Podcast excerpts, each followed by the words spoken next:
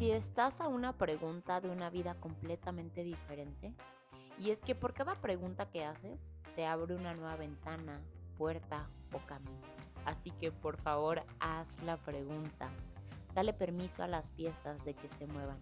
Cruza el puente y dale vida a eso que lleva un rato pidiéndote a gritos vivir. Bienvenida a 365 días para amarme. Puedo estar en todos lados, sin embargo creo que con que esté en donde estoy es suficiente por ahora.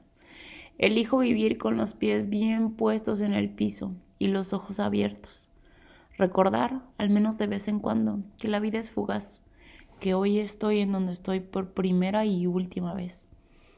Hoy elijo desprenderme de todo lo que me estorba y plasmar mi fragancia en cada lugar que habite. Me comprometo a tener presente que es la primera y la última vez que lo habitaré. ¿Cómo viviría mi vida si la caminara desde esa conciencia?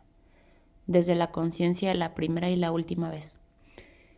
Mi vida se aterriza por completo cuando abrazo el hecho de que no puedo estar en todos lados. Acepto que estoy donde debo de estar y de la manera en la que debo de estar. Es simple y hasta puede sonar trillado, pero aún así muchas veces me resisto a esto.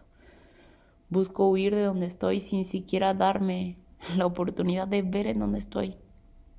Viajo a mi pasado, a mi futuro, resistiéndome a volver al presente, busco distraerme, fugarme o sedarme con la esperanza de que ya después se vea diferente. Hoy elijo reconocer que sin importar qué tan diferentes sean las cosas, nada se verá o se sentirá diferente hasta que yo me permita verlas tal cual y como son. No puedo estar en todos lados. Sin embargo, creo que con que esté en donde estoy es suficiente por ahora.